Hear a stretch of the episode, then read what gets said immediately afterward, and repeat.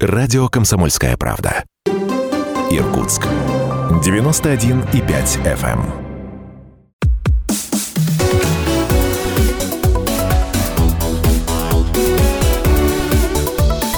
Тема дня.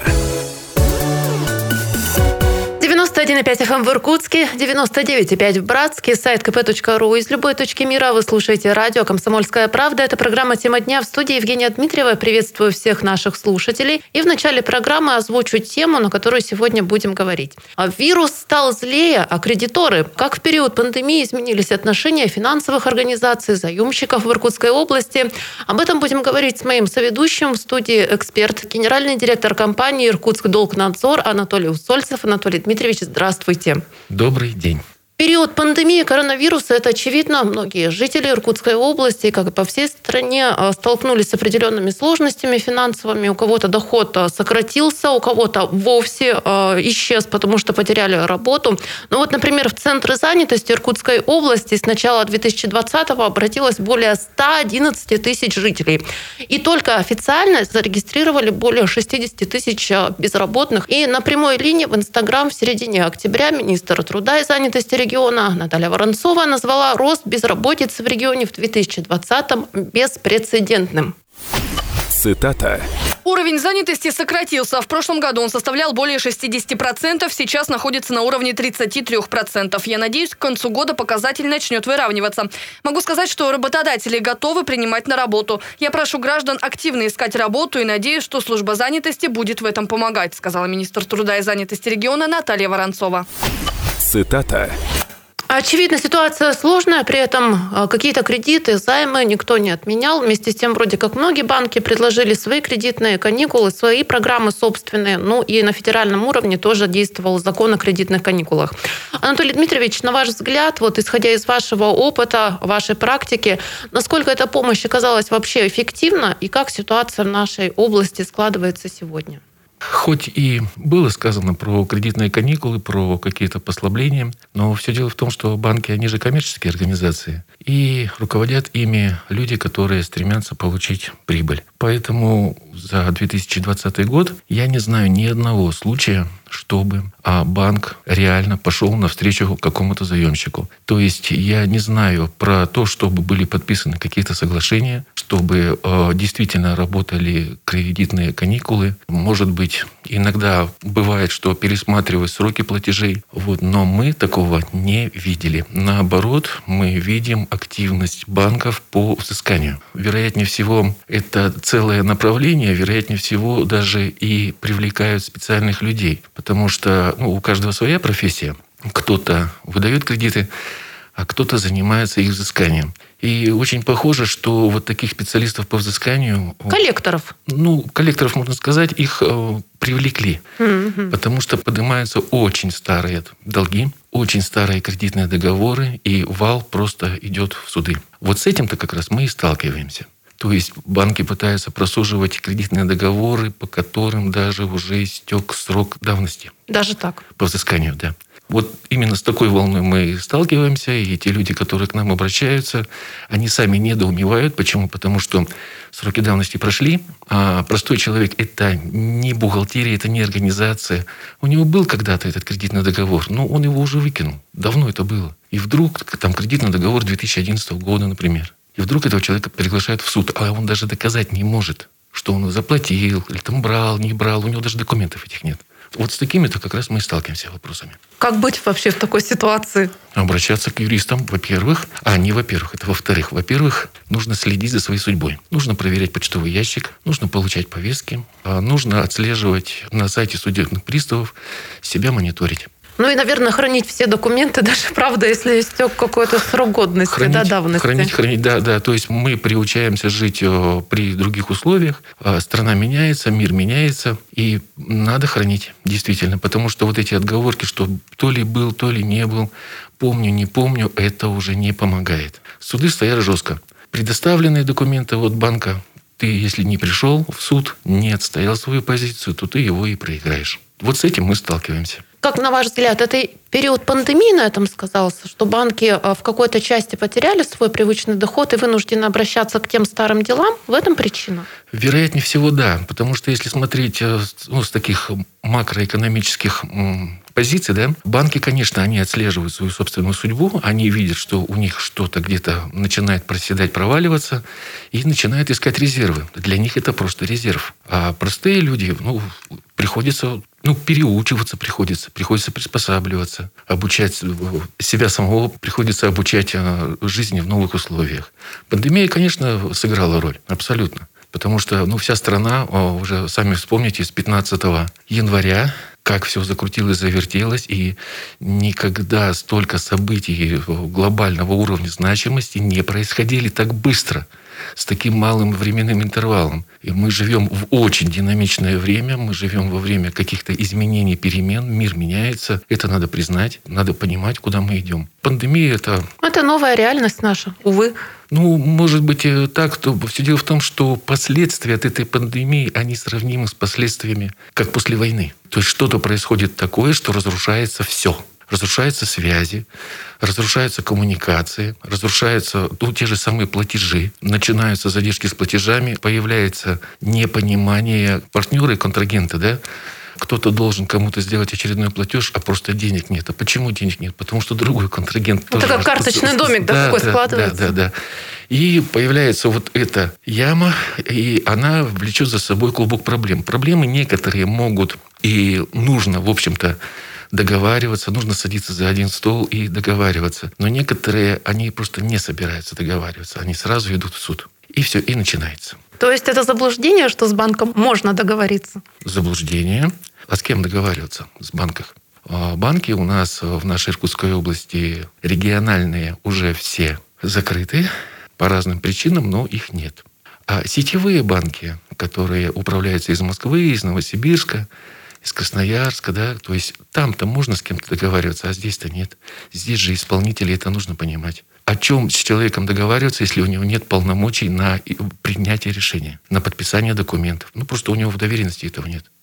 О кредитных каникулах еще поговорим. А вы знаете, у меня такой несколько абстрактный вопрос. А, я вначале озвучила эту тему. А вирус стал злее, агрессивнее, а кредиторы? Стали. Кредиторы стали и злее, и агрессивнее. И, скажем так, если раньше с кредитором можно было о чем-то договориться, сейчас уже на вот, вот эта договороспособность, она просто потерялась. Сейчас уже кредитор не идет ни на какие разговоры, уговоры, отсрочки. Никто никому не верит. И сейчас, наоборот, все только жестче. Только жестче. Давят, давят, давят. То есть вот эта моральная составляющая, ну, в каждой деятельности существует моральная составляющая. Ну, такой пресс.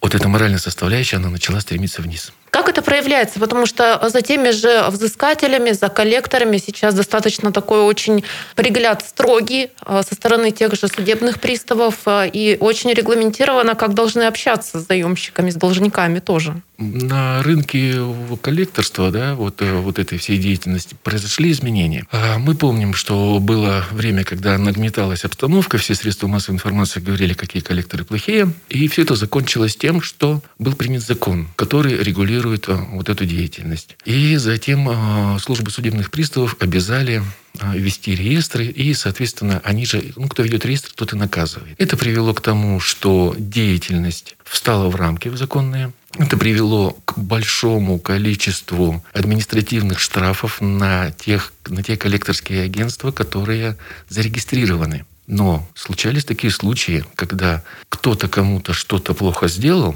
а наказывают зарегистрированного коллектора, а не самого виновника. И поэтому коллекторские агентства, они вдруг вот эту свою деятельность, они, скажем так, притушили. Нет уже вот такого активного действия. Все встали в рамки, поставили всех на автодозвоны, а это ну, Москва-центр, и начали, скажем так, работать спустя рукава. Автодозвон-то есть, а разговора с должником нет. А в отчете пишут, что да, мы позвонили. Галочка стоит. Галочка стоит, и причем эта автоматика отслеживает. То есть три звонка положено, пожалуйста, они были, но разговора-то не было. И они начали работать, скажем так, спустя рукава. Но сейчас появилась новая волна. Опять пошли угрозы, опять пошла грязь. И это делают не коллекторы. А кто? А вот я не знаю. Звонят, угрожают в таких выражениях, что страшно становится. Присылают какие-то картинки страшные. Ну, у, каждого своя психика. А человек-должник, он подсознательно понимает, что он должен, он виноват. То есть у него уже психика уже чуть-чуть немножко подломлена, и плюс на него начинает давить. И давят, давят очень грязно. Кто это делает? Ну, вот сейчас, скажем так, вот, вот волна только пошла. И мы, например, э, еще не знаем, чтобы кого-то наказали. В таких случаях, конечно, Роскомнадзор в помощь, не приставы приставы, да? Я думала, полиция, правоохранителям. А, полиция это когда к тебе пришли и тебе угрожают. Тогда ты звонишь 02, конечно, да, и вот она угроза. Но когда тебе приходят смс когда тебе звонки, что сделает полиция? Ты же это не подошьешь к делу. Здесь должен работать Роскомнадзор. А Роскомнадзор а, у него есть такие полномочия, полномочия в части нарушения персональных данных. То есть тот, кто звонит, он где-то взял этот номер телефона, и он почему-то знает, кто с другой стороны ответит он же называет по фамилии, звонят почему-то друзьям, родственникам. Ну, вот, вот такая волна пошла. Ну, то есть в этом случае прямая дорога в Роскомнадзор, если вдруг кто-то из наших, а, из наших слушателей с таким сталкивается? Нужно привлекать, нужно привлекать все силы, потому что когда существуют вот такие угрозы, никто же не знает, она будет реально воплощена или нет. Поэтому нужно, конечно же, обращаться и в службу судебных приставов, чтобы это было а, зафиксировано. Нужно обращаться в Роскомнадзор, потому что у него есть специальные полномочия. Роскомнадзор-то сможет проверить, откуда пришел этот звонок. А я напоминаю, что у нас в гостях сегодня генеральный директор компании «Иркутск Долгнадзор» Анатолий Усольцев. Сейчас небольшой перерыв, а потом возвращаемся в студию и продолжим.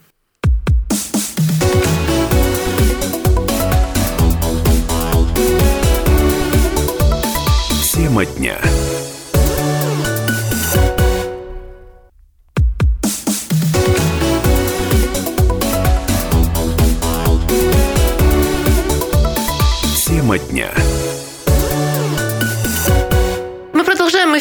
Евгения Дмитриева. Еще раз приветствую всех наших слушателей. Напоминаю, что у нас в гостях сегодня генеральный директор компании «Иркутск Долгнадзор» Анатолий Усольцев. Анатолий Дмитриевич, еще раз приветствую вас. Добрый вечер. Добрый вечер. Анатолий Дмитриевич, начать эту э, часть программы я бы хотела, опять же, вернувшись к теме кредитных каникул, в сознании обывателей вот это словосочетание означает «отдых». Ну, потому что каникулы. Но мы должны все понимать, что если банк предлагает какую-то программу, это не благотворительность. Что означают эти кредитные каникулы? Я могу только рассказать, как это должно быть. Давайте, а, то, как должно быть? А, то есть существует договор. В данном случае это кредитный договор. По договору две стороны берут на себя некие обязательства. Банк после выдачи кредита свои обязательства исполнил. Все, на этом остановились. Теперь обязанность возврата кредита а, лежит на заемщике.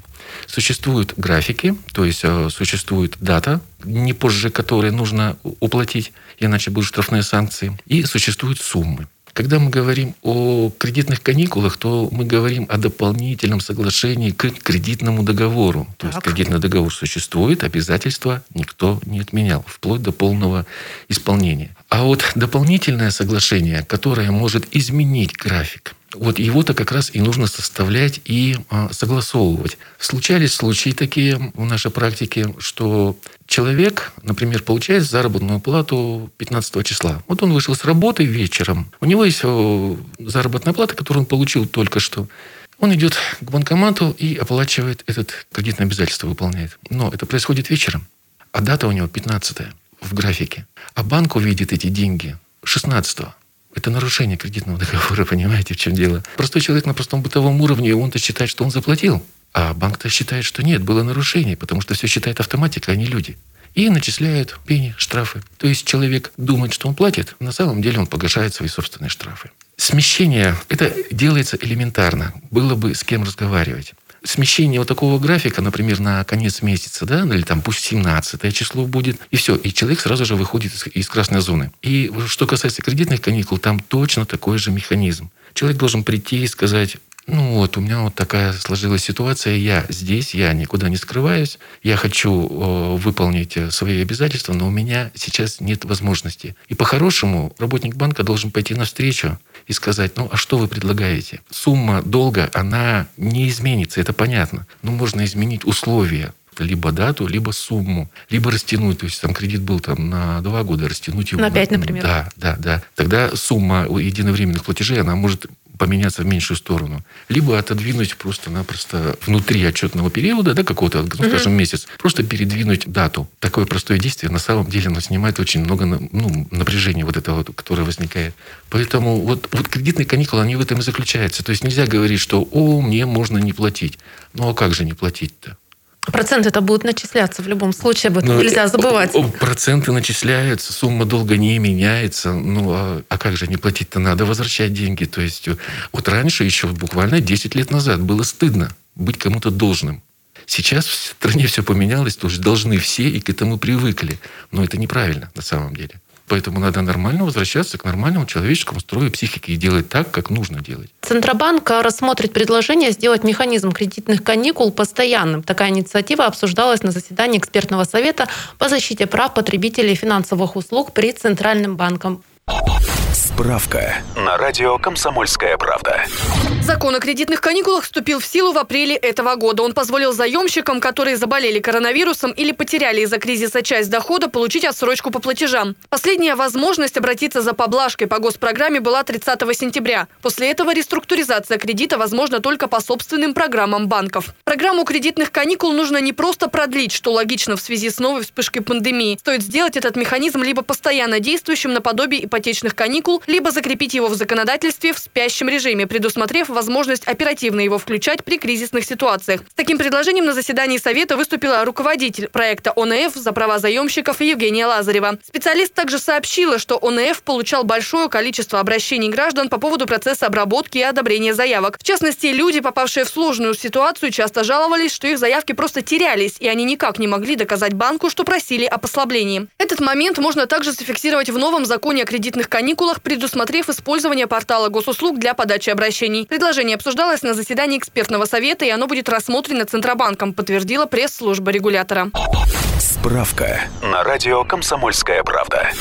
Анатолий Дмитриевич, как бы вы прокомментировали это предложение? Насколько целесообразно, реально и будет ли работать такой инструмент? Ну, в принципе, она сказала то, что я сказал. То да. есть, если бы две стороны имели возможность договариваться, они бы это сделали. Но все дело в том, что сейчас разговаривать просто не с кем. Первое. Второе. Вот было упомянуто, в случае кризисной ситуации включается механизм. А кто определяет эту кризисную ситуацию? То есть вот то, что происходило весной, то, что происходит сейчас... Связано, вот это что? Связано с пандемией. А ведь никто не вводит чрезвычайное положение. А чрезвычайное положение, оно вводится распоряжением правительства. Такого нет. Если срываются какие-то договорные обязательства, я даже не по кредитам говорю, даже э, отношения между юридическими лицами, поставка там или еще что-то, выполнение работы, не может бригада доехать потому что их остановили и всех посадили на карантин.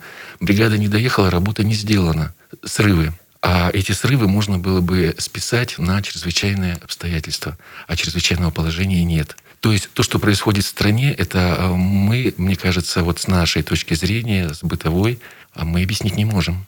Просто-напросто то, что происходит, к чему это приведет, ну, будем смотреть, потому что вот эти все преобразования, то, что происходит во всем мире, они же к чему-то приведут. Ну, а то, что вот было сказано про кредитные каникулы, ну, если будет сделан такой механизм, будет э, рожден такой механизм, когда банки смогут разговаривать со своими заемщиками, ну, вполне возможно, что заработает. На нашей практике было такое. Даже со Сбербанком. То есть такую махину удалось раскачать. Я когда ходил по этим кабинетам и видел, с каким трудом все согласовывается, это действительно это огромная работа там, внутри банка. Хотя вот он заемщик, он, он живой, он хочет все это дело как-то поставить на нормальные рельсы, чтобы его уже не давили. Ну, там вопрос стоял, это ипотека. Там, безусловно, квартира э, просто изымалась бы. Было приложено очень много усилий, но, тем не менее, мы, да, да, мы сумели договориться. Это были, вот опять же, это были не каникулы, то есть никто не давал никаких поблажек, мы просто изменили, ну никак не просто, да, но мы изменили некоторые условия, пошли на дополнительное соглашение, утвердили его в суде. Прямо, прямо в суде утвердили. И я думаю, что даже у судьи было, скажем так, чувство удовлетворения от того, что вот так вот все получилось. То есть никого не казнили, все обо всем договорились, печати поставили, подписи поставили, есть судебный акт. А все дело в том, что судебный акт, он как федеральный закон, он обязан к исполнению на, вплоть до полного исполнения да, на всей территории страны. Человек, я насколько знаю, до сих пор усердно исполняет свои обязательства по договору.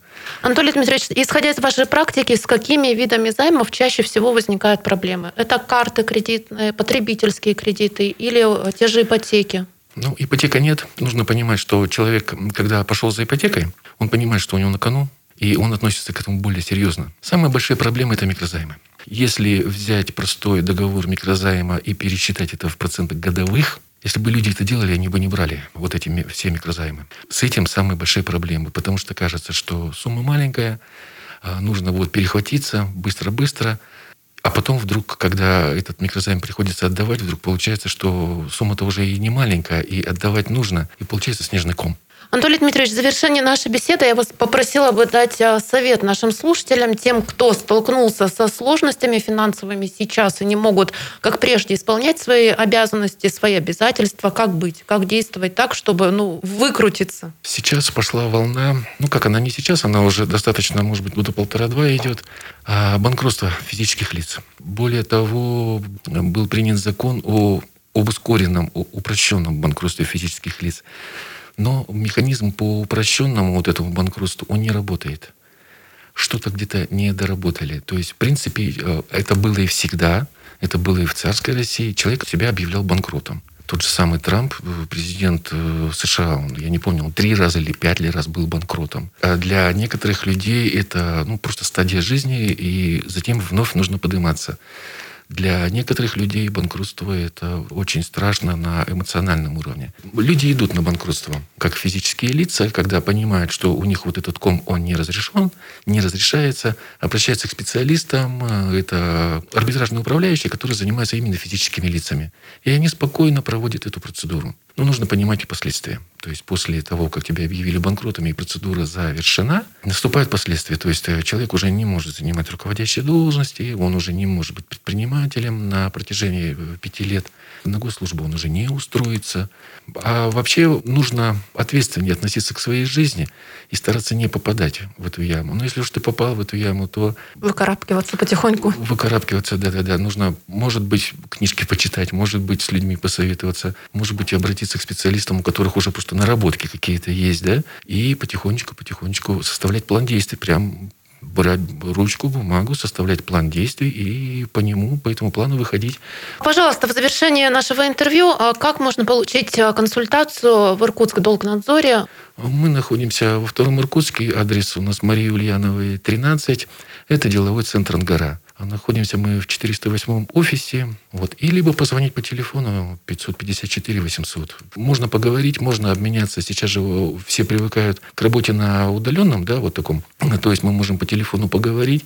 Документы нам в копиях можно прислать по электронной почте мы посмотрим на них, и с точки зрения нашего опыта мы уже можем подсказать, что делать. А дальше уже человек принимает решение, будет он делать, не будет, будет он кого-то привлекать, а может быть он и сам все это сделает. Ну, люди разные же. Ну что ж, спасибо большое. Напоминаю слушателям, что у нас в гостях сегодня был директор компании «Иркутск Долгнадзор» Анатолий Усольцев. Анатолий Дмитриевич, спасибо вам и всего хорошего. Рада всегда видеть в нашей студии. Спасибо. Хорошо, спасибо вам.